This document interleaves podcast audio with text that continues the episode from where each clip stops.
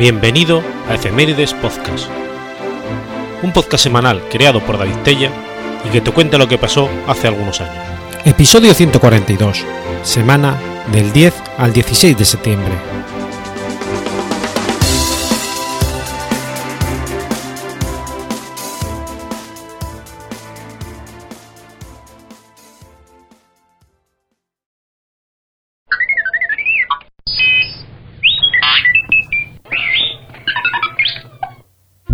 10 de septiembre de 1890.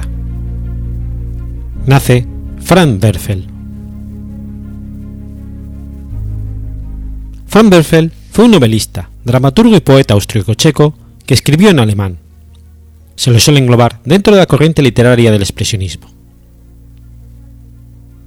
Franz nació en Praga en 1890, por entonces parte del Imperio Austrohúngaro, y fue coetáneo y colega de Frank Kafka, Max Brod Martin Buber y otros intelectuales judíos de comienzos del siglo XX.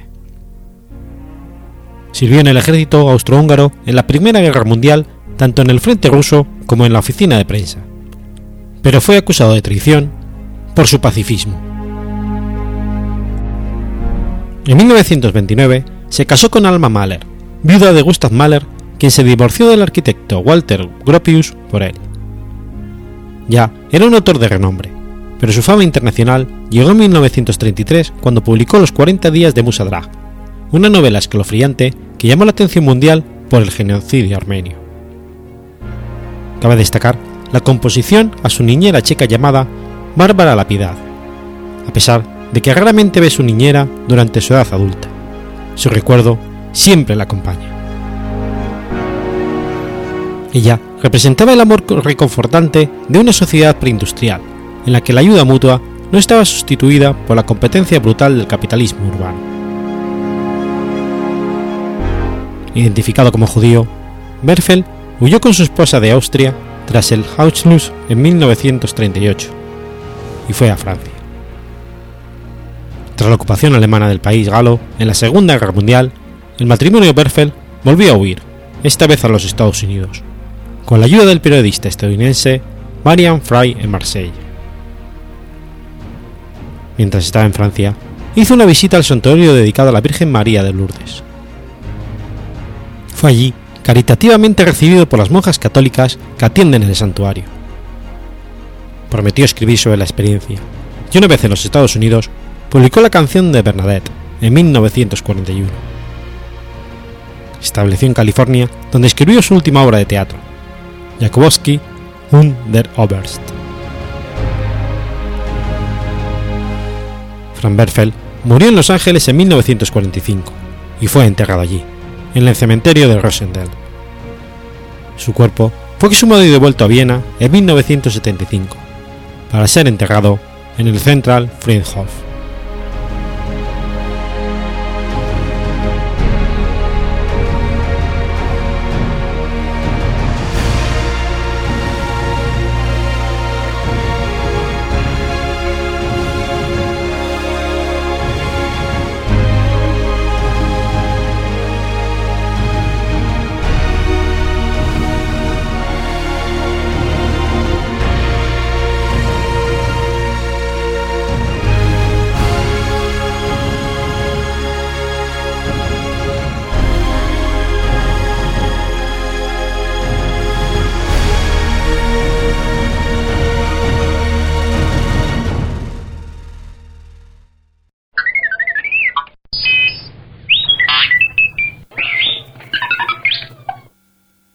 11 de septiembre del 910.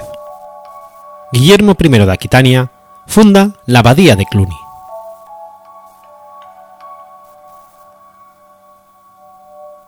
La Orden de Cluny es una reforma de la Orden Benedictina. Fue creada el 11 de septiembre del 910.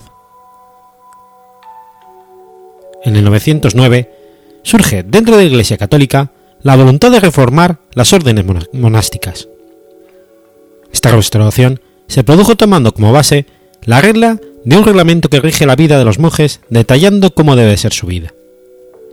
Esta regla alcanza un importante desarrollo gracias a la intervención, pero está limitada por las tradiciones propias de las abadías y por la rutina de su aplicación, En este proceso, la abadía, de Cluny decide imponerse agrupando un gran número de conventos y convirtiéndose en la orden más importante, con monasterios por toda Europa.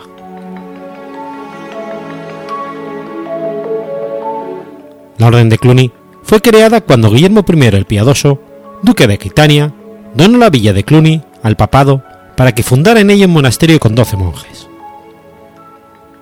El monasterio se situó en Manconais, en Saona y Loira. La donación hecha por Guillermo I no es gratuita. Pretende obtener la protección y la garantía de la Santa Sede, dado que su poder era muy escaso. Guillermo el Piadoso intentó evitar su control por los laicos.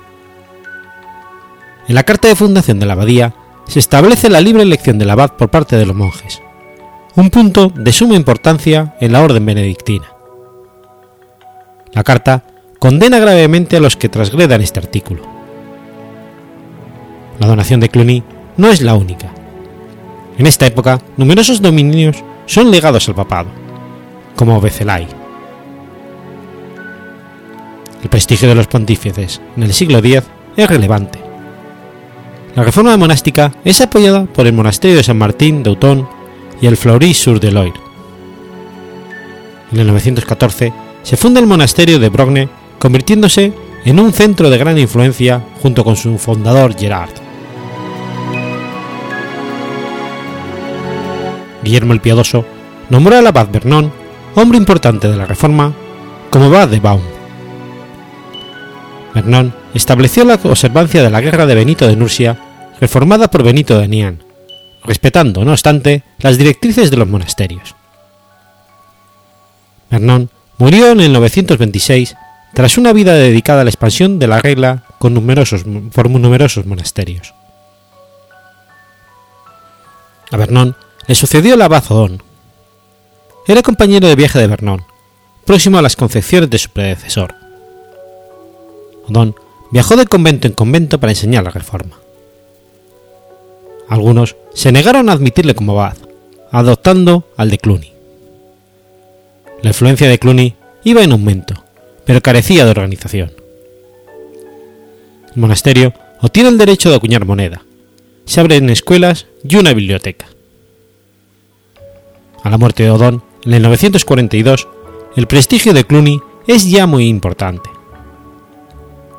le sucede a Aymar, prosiguiendo su obra, pero en el 948 queda ciego y nombra como coadjuntor a Mayolo, que acaba dirigiendo Cluny desde el 954 hasta el 994.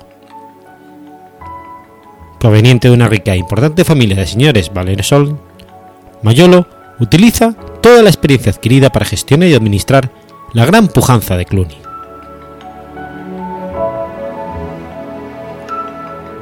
La regla es adoptada por otros monasterios que forman, junto con Cluny, un verdadero imperio monástico de prioratos autónomos, aunque sometidos al gobierno común del abad de Cluny.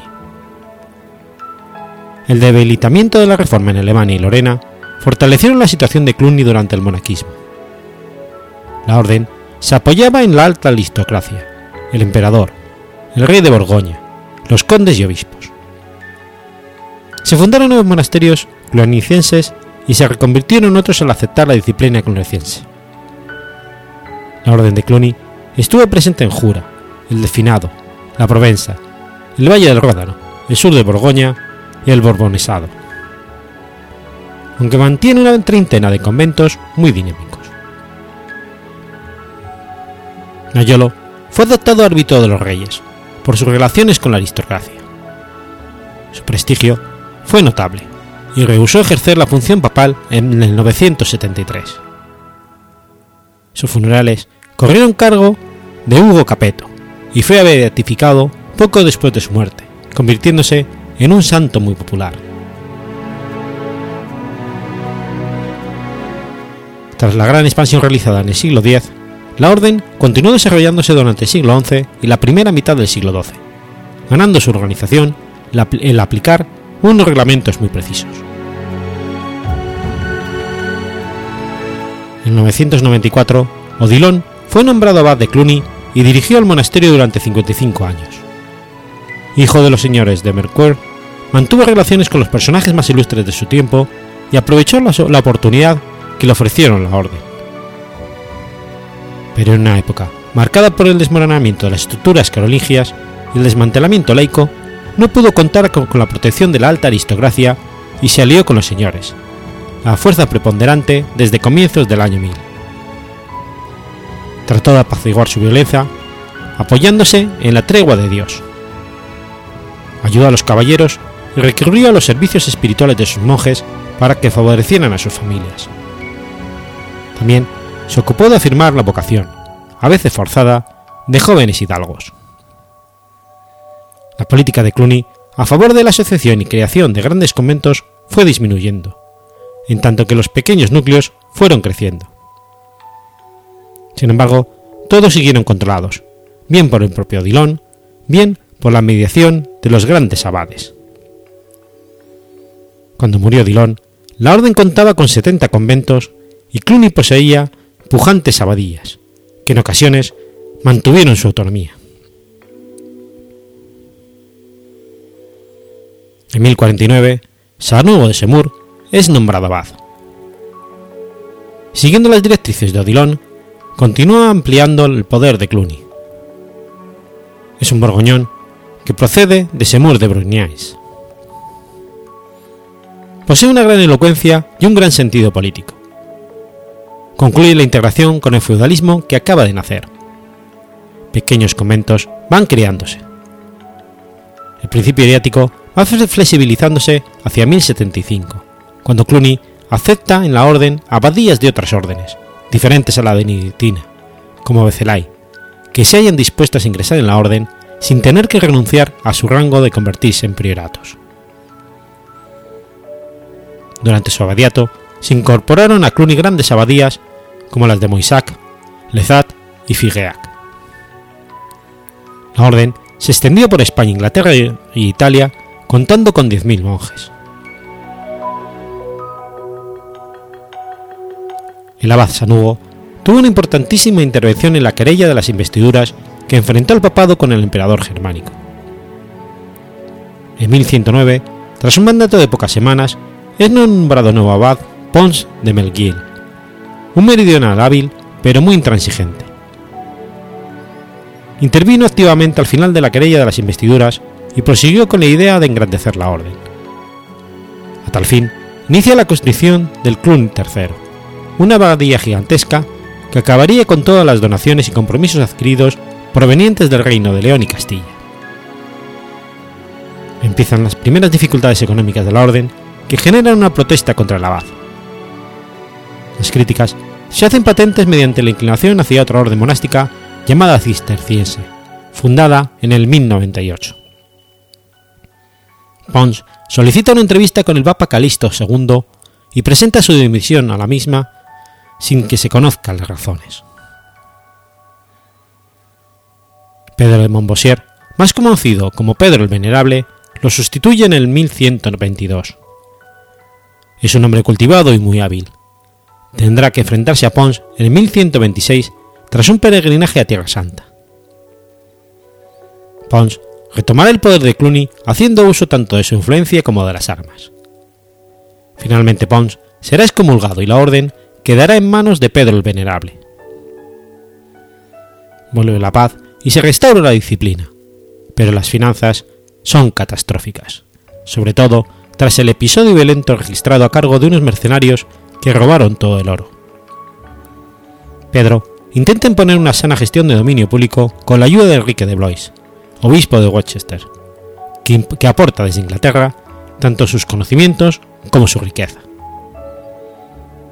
Se advierte una restauración de las tradiciones, pero la orden de Cluny ha empezado un lento declive que irá acrecentándose tras la muerte de Pedro el Venerable en 1157. En el siglo XII, la llamada Orden de Cluny cuenta con 2.000 prioratos, algunos de ellos considerados como los más grandes monasterios de la época. Le Charité-sur-Loire, Souvigny, Saint-Martin-des-Camps, cercano de París. Si la mayoría de los monasterios pasan a ser simples prioratos, un reducido número de ellos conserva sin embargo su rango de abadía, aceptando no obstante la disciplina común y la autoridad del abad de Cluny. Directamente sometida a la Santa Sede, Cluny es, en el siglo XI, el instrumento más eficaz en la consecución de la paz y en la reforma gregoriana. Muchos papas y legados pontificios procedían de Cluny. La red de Cluny difunde los principios de la reforma contra los vicios de la Iglesia ligada a los estados feudales del mundo laico, simonía, nicolaísmo. Acusada por su enriquecimiento y un poder temporal excesivo, la orden de Cluny pierde su influencia espiritual a finales del siglo XI y principios del XII, cuando eclosionan nuevas órdenes inspiradas en un idealismo de pobreza y austeridad, los Cister, Prepostrestae, Cartuja y Camaldula. San Bernardo sostiene una áspera disputa con Pedro el Venerable defendiendo el ideal cisterciense frente a los ideales de Cluny, uno de los principales focos de la vida intelectual y artística de Occidente.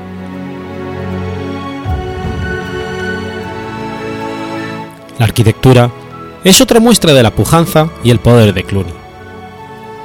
A una iglesia contemporánea de la fundación le sucede la abadía de San Bernón, después la de Aymar y Mayuel, llamado San Pedro el Viejo, cuyo plano característico, el coro y sus colorales, es más o menos reproducido en casi todas las iglesias monásticas. El mismo se encuentra en San Pedro el Viejo, en Borgoña, Alemania y Suiza.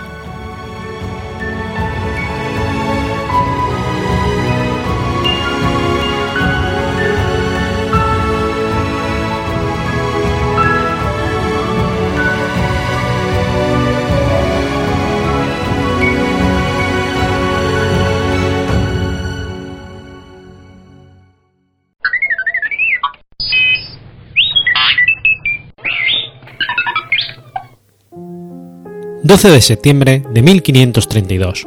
Da comienzo el Sínodo de Chanforán.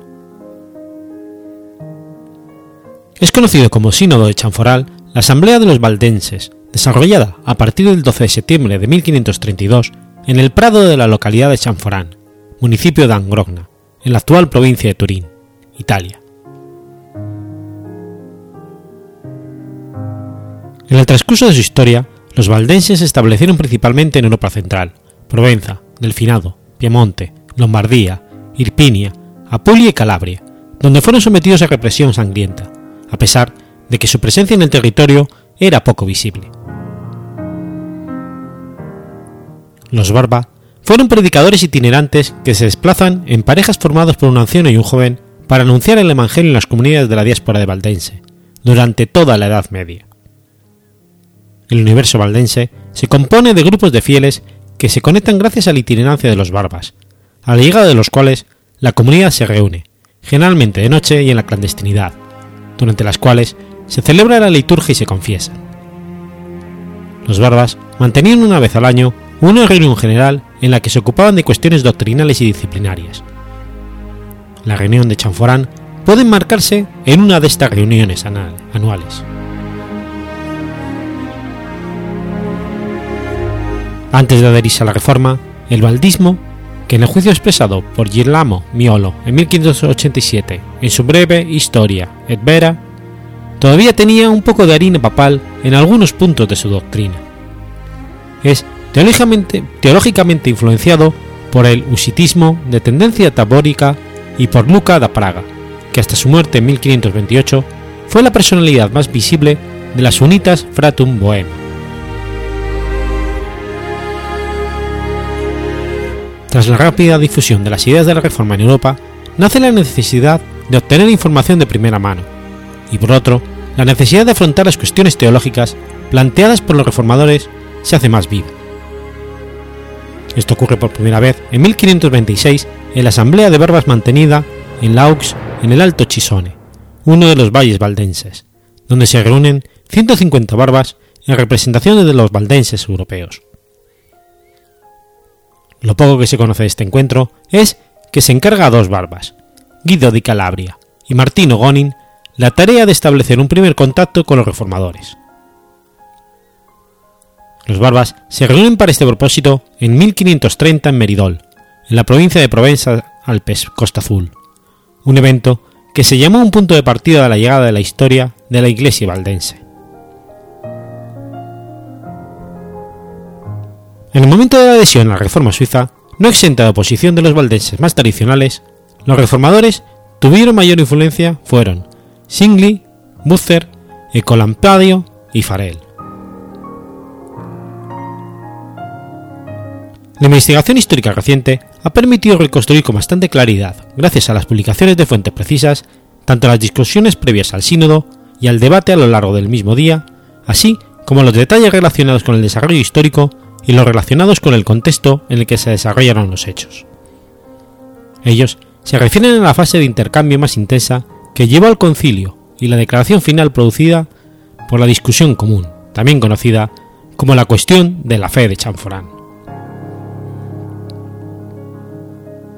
La fe valdense se centra fuertemente en la lectura radical del Sermón de la Montaña y su aplicación rígida, y se caracteriza, entre otras cosas, por el rechazo del culto de María y de los santos. No creen en el purgatorio, rechazan el juramento y la jerarquía eclesiástica, teología que, según Molnar, era un desafío al constantinismo.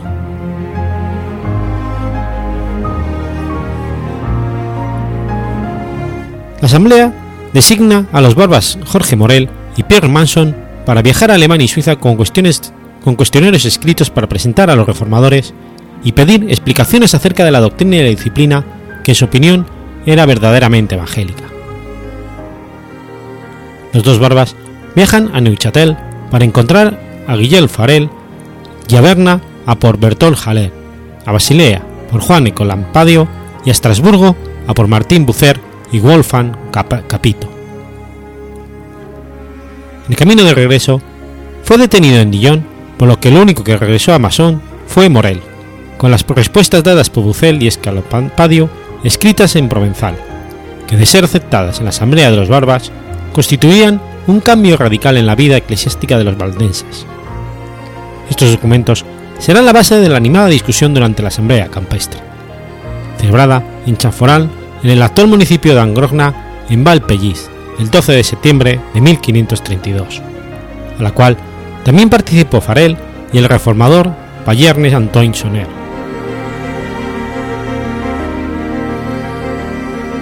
Varios estudiosos consideran que la asamblea, sínodo o reunión campestre de Chanforán marca un antes y un después a la historia de la iglesia valdense. Los Valgas un personaje histórico bien definido, perteneciente al valdismo del siglo XV, particularmente al área latina y particularmente en el mundo alpino. Fueron predicadores itinerantes que se movilizaban permanentemente en lo que actualmente es Francia e Italia, predicando el Evangelio en grupos dispersos de valdenses.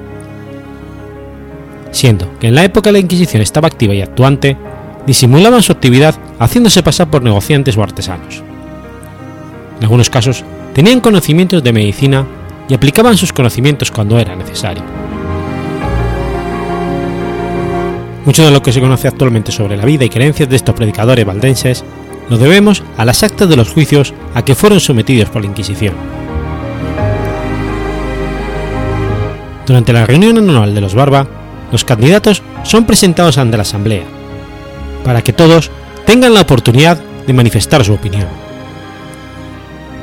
La mayoría de estos jóvenes provienen de actividades en la agricultura o en la crianza de animales y tienen entre 25 y algo más de 30 años, no siendo personas instruidas. Estos jóvenes son puestos a prueba por un periodo de 3 a un máximo de 4 años. Solo dos o tres meses en invierno se les enseña a leer y escribir y a memorizar todos los evangelios de Mateo y Juan, capítulos de todas las epístolas llamadas canónicas y buena parte de Pablo. Transcurrido este periodo, si son aprobados, los candidatos son conducidos a un cierto lugar, a una especie de retiro con una duración de uno a dos años, ocupándose de actividades terrenales. Al final de este noviciado, el joven Barba inicia su misión. Los Barbas recorren el territorio visitando la diáspora de los seguidores de Pedro Baldo, en parejas, un barba experimentado y uno más joven, en el inicio de su misión. Los Barba no se casaban, si bien se mantenían siempre castos, según confiesa el Barba Morel en las peticiones dirigidas a Ecolampadio y a Pucero. Las vestimentas y los alimentos le eran ofrecidos gratuitamente por las comunidades a las que visitaba. Estas comunidades, o miembros de estas, en fin de vida, les ofrecían también otros bienes temporales y dinero, que eran compartidos por todos los barbas. Los barbas predicadores, itinerantes, se movían en parejas formadas por un anciano o regidor y un joven o coauditor, para anunciar el Evangelio en las comunidades de la diáspora valdense. Anualmente se reunían durante muchos, algunos días para intercambiar experiencias y programar las actividades del próximo año. Las parejas no necesariamente se mantenían, y también los recorridos podían cambiar. El mal llamado Sínodo de Chaforán fue una de estas asambleas generales que mereció, como se ha mencionado, una importante preparación previa. Se tienen registros de varias de estas asambleas generales de los Barba, como la de 1526 en la localidad de Laux, en la parte alta de Val Chisón, en la que se reunieron 150 barbas. Lo poco que se sabe de esta asamblea general es que dos barbas, Guido di Calabria y Martino Gonin, fueron encargados de establecer un primer contacto con los reformadores. Del sínodo no se conocen las discusiones y el curso exacto de los trabajos. Sin embargo, estos pueden ser reconstruidos en parte mediante el análisis de las 23 proposiciones, es decir, las decisiones tomadas en Chanforán y contenidas en la declaración final, y de las actas del proceso inquisitorial del aspirante a barba Pierre Griot, arrestado en el camino de regreso a Chaforán. Griot revela la presencia en la asamblea de Chanforán del sacerdote de la orden agustina Agostino Mainardi, un predicador famoso que unos años más tarde se vería obligado a refugiarse en los Grigioni Religious Causa y moriría como pastor reformado en Chavena, y un fraile dominico Tomaso, ambos identificables por sus hábitos, negro el agustino y blanco el dominico. Los dos, junto con Morel, Farel y Saunier, parecen haber sido las figuras más influyentes del sínodo, aportando una contribución decisiva para orientarla de manera reformada. A partir del relato de Griot, se percibe que se dio un intenso debate. Entre otros temas, se debatió sobre la justificación de la fe, el celibato de los barbas, y aunque esto pueda reflejar sobre todo el interés de Juan de Roma, el inquisidor que llevó a cabo el interrogatorio de Griot. las, proposiciones, el proceso inquisitorial en los puntos relacionados en el sínodo de 1532 y la correspondencia que precede al sínodo constituyen el corpus de fuentes para referirse a la comprensión de la Asamblea de Chanforán y su significado histórico. En el debate teológico de la Asamblea de Chanforán se fijaron puntos importantes de la doctrina valdense. Solo dos sacramentos, el bautismo y la cena del Señor, la importancia de la Biblia el misterio de los barbas relacionado a una comunidad local y no itinerantes serían los futuros pastores. Luego, se abordan muchos problemas prácticos, cargos públicos, la usura, la autoridad de los magistrados, entre otras cosas. No todos estaban convencidos de adherirse a la reforma. Temían una crisis y la pérdida de muchos aspectos importantes del baldismo. Farel instó a la reflexión reformada sobre posiciones radicalmente anticatólicas, el rechazo de la confesión, del ayuno, de la ley del día festivo, acentuación de la libre gracia de Dios para con todos los méritos humanos inherentes a toda buena obra. La espiritualidad medieval, todavía atado, al menos formalmente a la, a la católica, se reorienta a una base teológica más bíblica. Así, se dan cuenta de la necesidad de herramientas apropiadas debido a que las antiguas traducciones en provenzal valdense ya no corresponden a las nuevas exigencias del testimonio.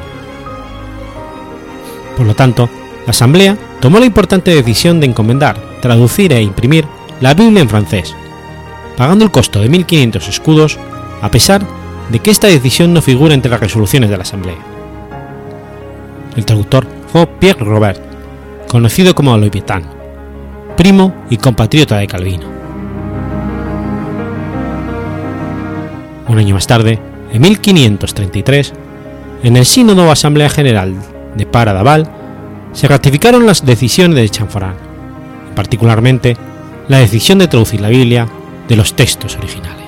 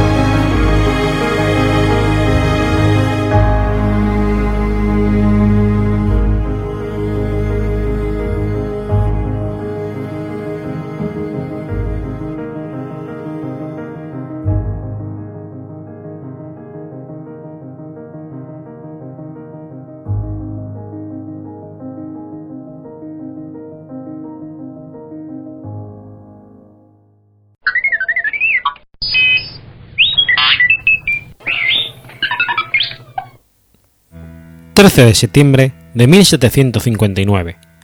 Sucede la Batalla de las Llanuras de Abraham.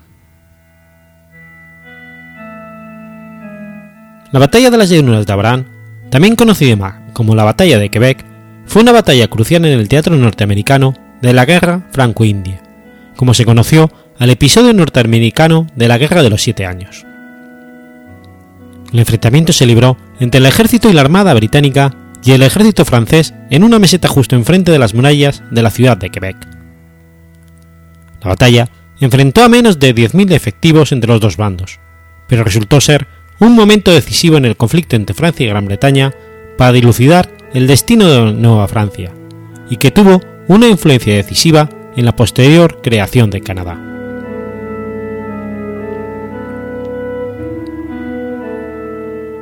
Las colonias y fuerzas francesas en el noreste de Norteamérica fueron atacadas por las tropas británicas entre 1758 y 59 como consecuencia de los últimos episodios de la guerra franco-india. Los británicos vencieron en Louisbourg en junio de 1758, pero esa victoria había sido precedida por la derrota de Fort Carillon apenas un mes antes. En agosto, el fuerte Frontenac cayó en manos británicas, lo que hizo que los franceses perdieran sus víveres y provisiones para la campaña del valle del río Ohio. Cuando algunos de los indios aliados de los franceses hicieron la paz con los británicos, Francia se vio obligada a retirar sus tropas. Los líderes franceses, concretamente el gobernador Pierre de Renaud de Valdry y el general Montcalm, se inquietaron por estos éxitos británicos. Sin embargo, Quebec seguía siendo capaz de defenderse mientras los británicos preparaban un triple ataque para 1759. Como parte de la ofensiva, el general James Wolfe llegó a, Luis, a Luisburgo en mayo de 1759 para la ofensiva del interior, mientras que otras tropas británicas avanzaron por el lago Champlain y tierra adentro desde el oeste. Wolfe se encontró con una fuerza inferior a la que había previsto.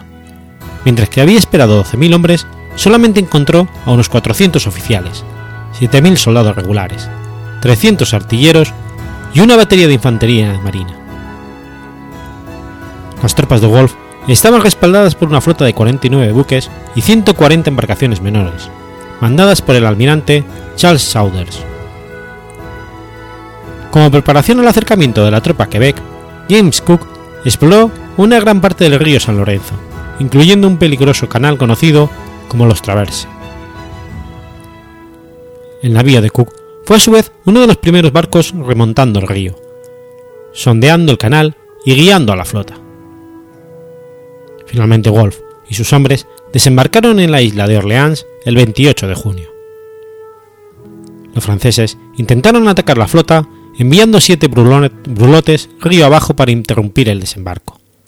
Pero los brulotes hicieron fuego demasiado pronto, y los marinos británicos, a bordo de chalupas, pudieron retirar las embarcaciones en llamas y dar vía libre a la flota.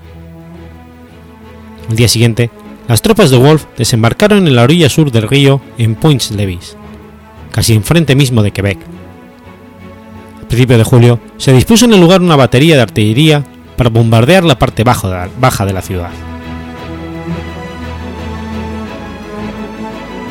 A pesar del derrotismo de los líderes franceses, las tropas profesionales francesas y los milicianos de Nueva Francia que defendían la ciudad se centraron en las preparaciones para repeler los ataques británicos en Meuport Shore.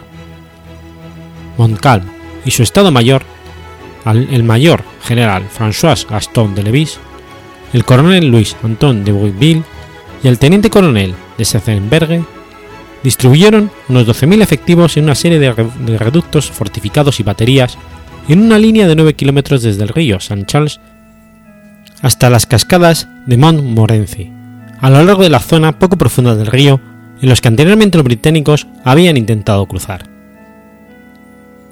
Antes de la llegada de los británicos, había llegado a Quebec una pequeña flota con barcos de abastecimiento.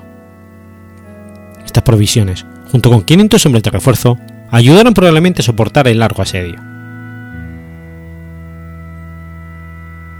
Wolf, estudiando el, pueblo de Beaport, encontró que las casas habían sido cerradas con barricadas y organizadas para permitir disparar mosquetes desde el interior de las mismas. estaban construidas siguiendo una línea ininterrumpida a lo largo del camino, proporcionando una barrera formidable. Además, una cortina de árboles a lo largo del río Montmorency hacía que fuera peligroso acercarse por esa ruta. El 31 de julio, las tropas de Wolf lanzaron su primer ataque, conocido como Batalla de Aport. Aproximadamente 3.500 hombres, apoyados por un intenso fuego de artillería, intentaron tomar tierra, pero fueron atrapados bajo el fuego enemigo en las playas del río. Los granaderos de Louisbourg, que alcanzaron la playa, intentaron realizar una carga, en líneas generales indisciplinada, contra las posiciones francesas, pero quedaron atrapados bajo el intenso fuego enemigo. Una tormenta finalizó el combate y permitió a Wolf retirar sus tropas, tras haber sufrido unas 450 bajas en sus filas, por unas 60 entre los hombres de Montcalm.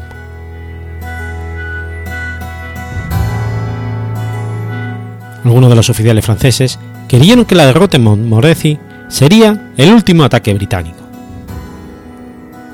Hoy en día, mientras que muchas de las playas a lo largo de la base de los acantilados, que fueron escalados por los hombres de William Howe la mañana de la batalla han sido adquiridas y ocupadas por industrias, las llanuras de Abraham propiamente dichas han sido conservadas formando parte de uno de los parques nacionales urbanos de Canadá. El de Battlefield Park fue creado en 1908 y combina las llanuras de Abraham con el Parque des Braves, en la ciudad de Quebec. En el lugar se construyeron caminos para visitar el parque y un centro interpretativo, y en el parque se llevan a cabo conciertos al aire libre. Hay dos monumentos, uno en el lugar de la batalla de Saint-Foy y otro dedicado a Wolf. En 1790, el agrimensor general de Canadá, el mayor Holland, erigió una marca del meridiano en el sitio donde se dice que murió Wolf. 1913, la Comisión Nacional de Campos de Batalla colocó una columna idéntica a la que había sido construida en el sitio en 1849. Además, hay también una cruz de sacrificio que fue construida en las llanuras en memoria de los soldados que murieron en la Primera Guerra Mundial. Esta continúa siendo el lugar donde se celebran las ceremonias del Día del Recuerdo.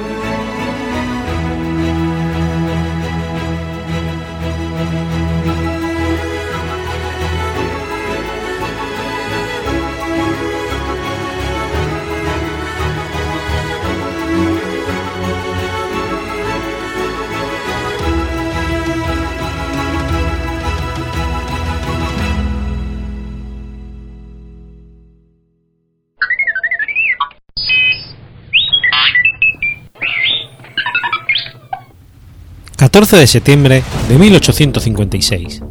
Sucede la Batalla de San Jacinto.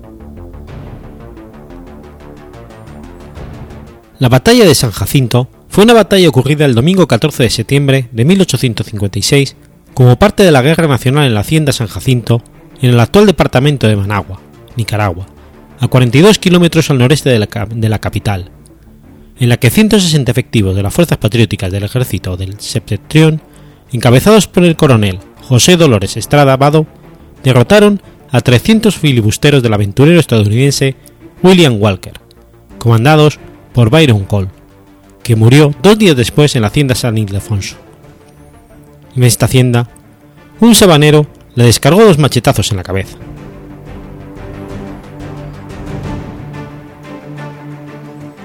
Los filibusteros de William Walker, instalados en la ciudad de Granada, se abastecían de carne en las haciendas de ganado ubicadas al norte y al este del lago Solotlán. El 29 de agosto de 1856, un grupo de 100 legitimistas al mando del coronel José Dolores Estrada Vado salió de Matagalpa, por orden del general Tomás Martínez, para impedir que los filibusteros robaran el ganado llegando a la hacienda San Jacinto ese mismo día por la tarde. El 5 de septiembre, al amanecer, llegó un escuadrón de, rifleros a caballo para atacar la hacienda, en una escaramuza. Iban dirigidos por el coronel Edmund MacDonald, junto con el capitán William Jarvis. Los legitimistas, armados con fusiles de chispa, rechazaron el ataque de los filibusteros, teniendo estos seis muertos y varios heridos, entre ellos Jarvis, que resultó herido mortal. Los patriotas tuvieron un muerto y tres heridos. El 11 de septiembre llegó una compañía de 60 indios flecheros desde Matagalpa, al mando del capitán Francisco Sacasa. Esto se debió a que Estrada solicitó refuerzos en Martínez, de acuerdo al testimonio del capitán Carlos Alegría. El 12, en la ciudad de León, el general Tomás Martínez, jefe del Partido Legitimista, y el general Maximino Jerez Tellería, jefe del Partido Democrático, habían firmado el llamado Pacto Providencial, un convenio de unión de sus fuerzas políticas y militares para juntos expulsar del país a Walker. Al amanecer del 14 de septiembre, llegaron los filibusteros a San Jacinto. En medio de la neblina, el cabo Faustino Salmerón, que era el vigía, los divisó y corrió a la casa Hacienda cuando los 160 patriotas estaban desayunando, avisando al coronel Estrada de que el enemigo, en número de 300 hombres, venía por el sur, porque el grupo se extendió en tres posiciones. Uno, el corral de piedra junto al costado oeste de la casa Hacienda, capitaneado por el capitán Liberato Cisne. Segundo, la casa Hacienda defendida por el capitán Francisco de Dios Avilés. Por tercero, el corral de madera, esquina opuesta a la esquina sureste de la casa, defendido por el capitán Francisco Sacasa. Se les dio la orden de no disparar hasta que el enemigo estuviese cerca, pues el alcance eficaz de los fusiles de chispa era de entre 50 y 70 metros. Los filibusteros, que casualmente habían recibido la misma orden, se habían dividido en tres columnas para el ataque, y a las 7 de la mañana atacaron por los tres frentes. La primera, bajo las órdenes del coronel Byron Cole y del teniente William Milligan, atacó el flanco izquierdo del corral de madera. La segunda, al mando del mayor Kevin O'Neill, avanzó por el frente. Y la tercera, del capitán Lewis Watkins, en la dirección del flanco derecho, donde se unía el corral de madera con el cerco de piedra. Después de las primeras horas, los combates se hicieron cada vez más fuertes y sangrientos, imponiéndose la lucha cuerpo a cuerpo. A las 9 de la mañana, las fuerzas filibusteras lograron romper la defensa del flanco izquierdo, ya que sus columnas se unieron al haber comprendido la imposibilidad de tomar en un ataque frontal el corral de piedra y la casa hacienda. Ante ello, el coronel Estrada maniobró con las tropas y los oficiales Miguel Vélez, Alejandro Eva y Adán Solís, para reforzar esta posición. La lucha era tan violenta y falta de municiones que muchos siguieron el ejemplo de Andrés Castro, quien derribó a un filibustero de una certera pedrada. Pero la situación era crítica para los patriotas. Las columnas filibusteras, a las 10 de la mañana, cuando habían roto el cerco de la defensa, iniciaron un reagrupamiento para concentrar sus esfuerzos principales en esa dirección. Ante esta situación, Estrada tomó la iniciativa y decidió enviar al capitán Liberato Cisne, al teniente José Siero y al subteniente Juan Fonseca con sus escuadras a flanquearlos por la izquierda. Pasaron entre el monte y la serranía para atacar la retaguardia de filibusteros, gritando ¡Viva Martínez! ¡Viva Nicaragua! Cargaron con la bayoneta con arrojo admirable y les hicieron una descarga de fusilería. El ataque asustó a la yeguada y los potros de la hacienda que estaban en el cerro vecino y el ruidoso tropel bajaron hacia el campo de batalla. Siero dice, en su testimonio, que el teniente coronel Patricio Centero y el oficial Flores de Granada arreaban a los caballos. Los filibusteros, al querer que llegaban refuerzos, huyeron en retirada, con dirección a la hacienda San Ildefonso. El capitán Bartolo Sandoval y el teniente Miguel Vélez montados en bestias capturadas, realizaron la persecución junto con otros soldados que iban a pie. Esta acción fue tan violenta que el sargento Francisco Gómez cayó muerto de fatiga. Sin embargo, producto de la persistencia de los nicaragüenses en lograr una, contundente victoria, lograron dar muerte al jefe de la tropa filibustera, Byron Cole, muerto por el cabo Faustino Salmerón, según Alejandro Eva, aunque Siero diga que fue dos días después, el 16 de septiembre, en San Ildefonso. Los resultados de la batalla de cuatro horas fueron reflejaron en la parte oficial firmado por el coronel Estrada, teniendo los nicaragüenses 10 muertos y 7 heridos, y el ejército filibustero 27 muertos, habiendo capturado 20 bestias, 25 pistolas, 32 rifles Sharp y Mine y 47 paradas, chamarras y sombreros.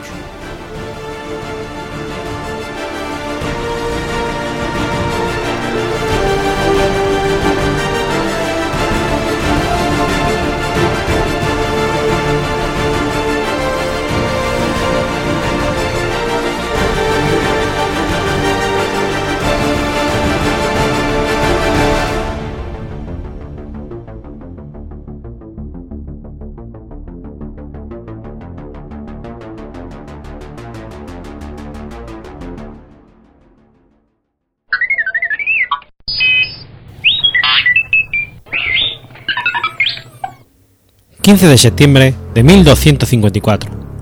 Nace Marco Polo. Marco Polo fue un mercader y viajero veneciano, célebre por los relatos que se le atribuyen sobre su viaje a Asia Oriental, manuscritos por Ruccello de Pisa, con el título original Il Millionare, y conocido en español como Los viajes de Marco Polo, narración que dio a conocer en la Europa medieval las tierras y civilizaciones del Asia Central y China.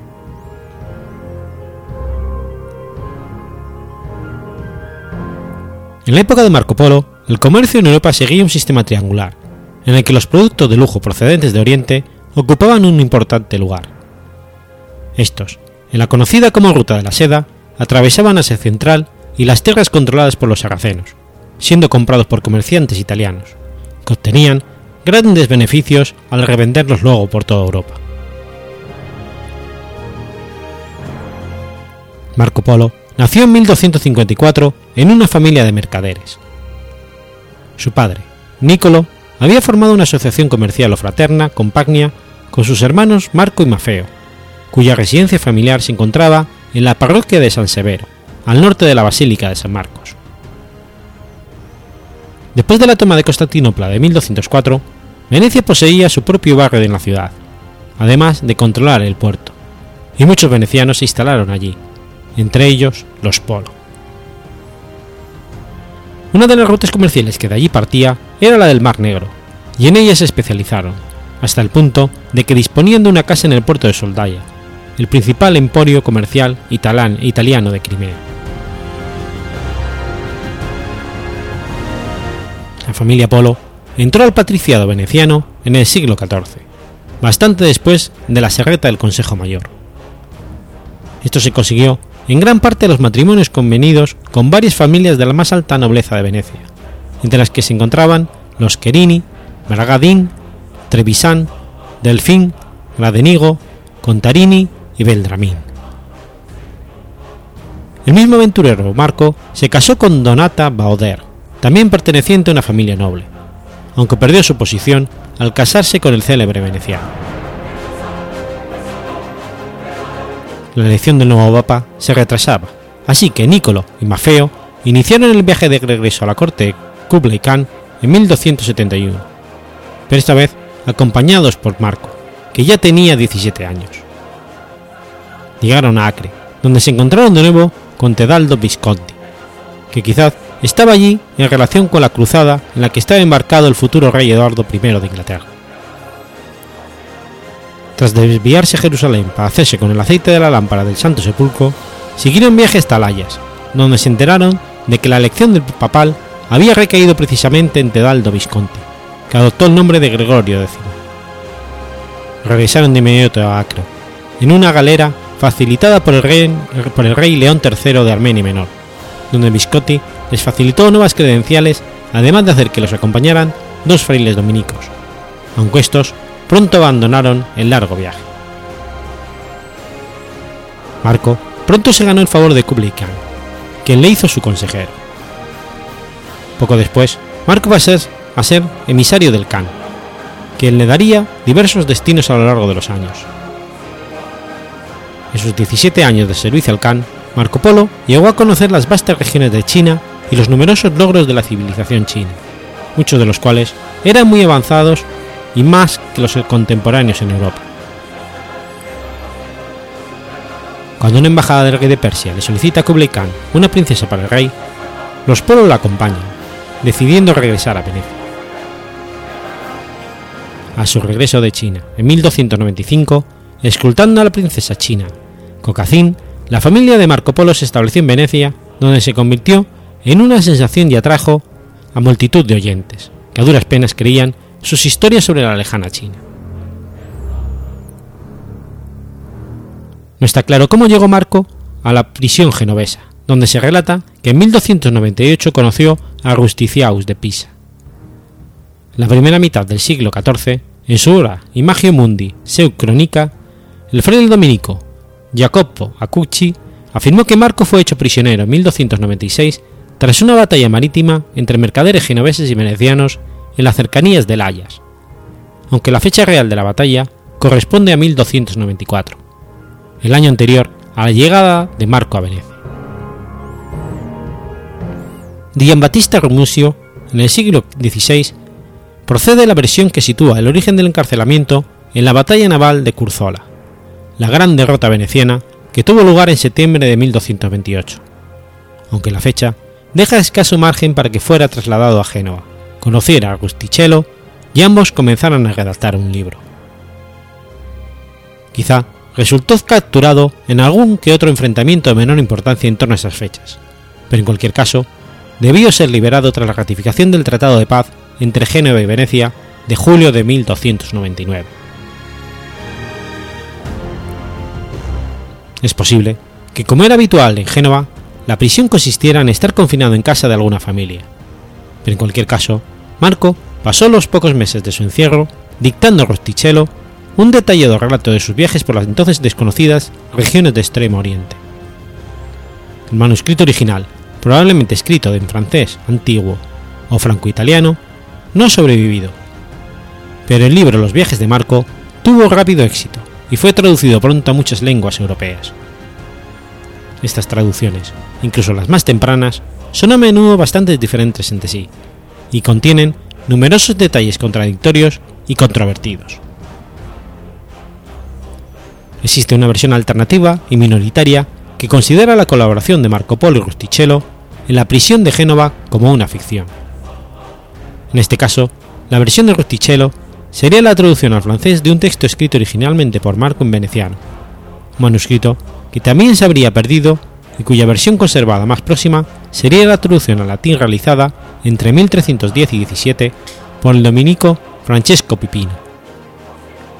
Rustichello habría escrito la obra para el rey Eduardo I de Inglaterra, quien en su condición de cruzado tendría gran interés en datos sobre Asia y Oriente. Marco Polo murió después de redactar testamento entre la puesta del sol y la medianoche del domingo 8 de enero de 1324, fecha que podría corresponder al 9 de enero, debido a la ley veneciana que fijaba el final del día en el momento de la puesta del sol. Fue enterrado en la iglesia de San Lorenzo, donde también reposaban los restos de su padre, Nicolo, aunque su sarcófago desapareció durante las obras de reconstrucción de 1592.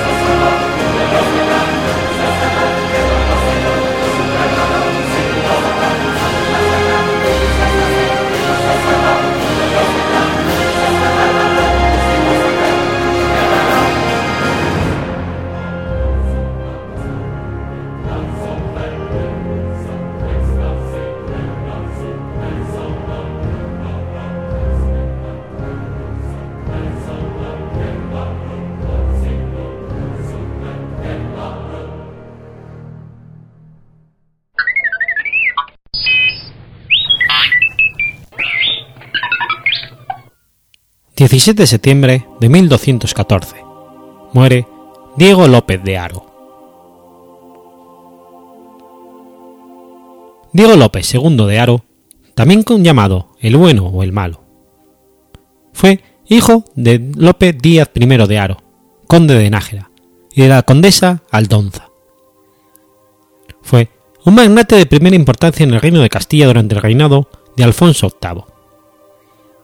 Desempeñó un papel decisivo en el ascenso del linaje de los Haro, así como en la construcción de la identidad nobiliaria de ese grupo, que iba a desempeñar un papel de máxima relevancia en la sociedad política castellana y después castellano-leonesa durante el todo el siglo XIII. Una lucha de propaganda alrededor de este personaje clave entre sus sucesores y la monarquía en un momento de grandes disturbios políticos condujo, a finales del siglo XIII, a la elaboración de una imagen negra y de una leyenda dorada, que acabaron en la elaboración de sus apodos opuestos. No siguió la corte real con asiduidad antes de 1178, quizás por la influencia que allí ejercía los ricos hombres de la familia Lara. Entre 1179 y el 83 se exilió por primera vez en Navarra. Volvió a la corte castellana en posición de fuerza, obteniendo el oficio de alférez, uno de los dos más prestigiosos con el de mayordomo mayor. El ascenso de sus parientes en el reino vecino de León le abrió nuevas oportunidades en 1187, cuando su hermana, Urraca López de Haro, casó con el rey Fernando II de León. Dejó entonces el reino de Castilla, pero la suerte de su familia en León acabó al año siguiente, con la muerte del rey. Pero había adquirido crédito suficiente en Castilla para poder negociar su vuelta en condiciones favorables. El oficio de alférez y todos sus gobiernos le fueron devueltos. Al mando de la retaguardia participó en la batalla de Alarcos contra los almohades en 1195 y la defensa del territorio después de la derrota castellana. Le apartó el soberano a partir de 1199, cuando le quitó el oficio de alférez para provecho del conde Álvaro Núñez de Lara. Diego López se exilió una tercera vez entre 1201 y 1206, pasando al servicio de Navarra y después al de León. Según la crónica de los Veinte Reyes, Diego López de Haro fue movido a desnaturarse porque el rey Alfonso VIII prestó ayuda al monarca leonés en el asedio de los castillos de Aguilar y Monteagudo, que eran de su hermano Urraca, ex reina de León. Ante esta situación, Alfonso VIII invadió Navarra y puso bajo asedio a Estella, que era donde se encontraba Diego, pero tras un largo asedio no consiguió rendir la plaza. Se había vuelto sin embargo imprescindible para el soberano castellano. Este, en su primer testamento de 1204, reconoció que le había perjudicado e intentó enmendar estos actos por su desmesurada reacción ante don Diego. Cuando Diego López decidió volver a Castilla en 1206, Alfonso VIII puso de nuevo su confianza en él, como alférez, antes de pasar de nuevo al cargo a Álvaro Núñez en 1208. Aquel mismo año, el rey nombró a Diego López uno de sus cinco salvaceas. En 1212 le puso el mando de uno de los tres ejércitos cristianos en la batalla de las Navas de Tolosa, que permitió derrumbar la potencia almohade en Al-Ándalus. El cronista Juan de Osma pretendió que el soberano veía en él un futuro regente del rey Niño Enrique. Pero Diego López II murió apenas semanas antes que Alfonso VIII. Su primer exilio le permitió obtener del rey los territorios que había gobernado su padre, La Rioja, Castilla la Vieja y Trasmiera. Obtuvo además las tenencias de Asturias de Santillana y Bureba. Después de su segundo exilio, extendió todavía más su zona de poder en el nordeste, del reino de Castilla, llegando a gobernar de Almazán hasta el mar. En 1204, para incitarle a volver a Castilla, Alfonso VIII reconoció el gobierno de la totalidad de Vizcaya, un territorio vasco que sus antecesores habían gobernado en el siglo XI. Este acto, quizás la conversión definitiva del territorio en un feudo inalienable que iba a constituir la base de poder de los Aro en el siglo XIII. Añadió Durango en 1212, poco después de la batalla de las Navas de Tolosa. Dio un paso decisivo en la patrimonialización de estas tendencias cuando empezó a compartirlas con su hijo, Lope Díaz II de Aro. Este gobernó Castilla la Vieja a partir de 1210, Asturias de Santillán en el 11 y Álava en 1213. Reforzó el papel de jefe de familia entre sus parientes, acelerando el paso de una concepción horizontal del grupo familiar a una organización vertical, constituyendo un linaje.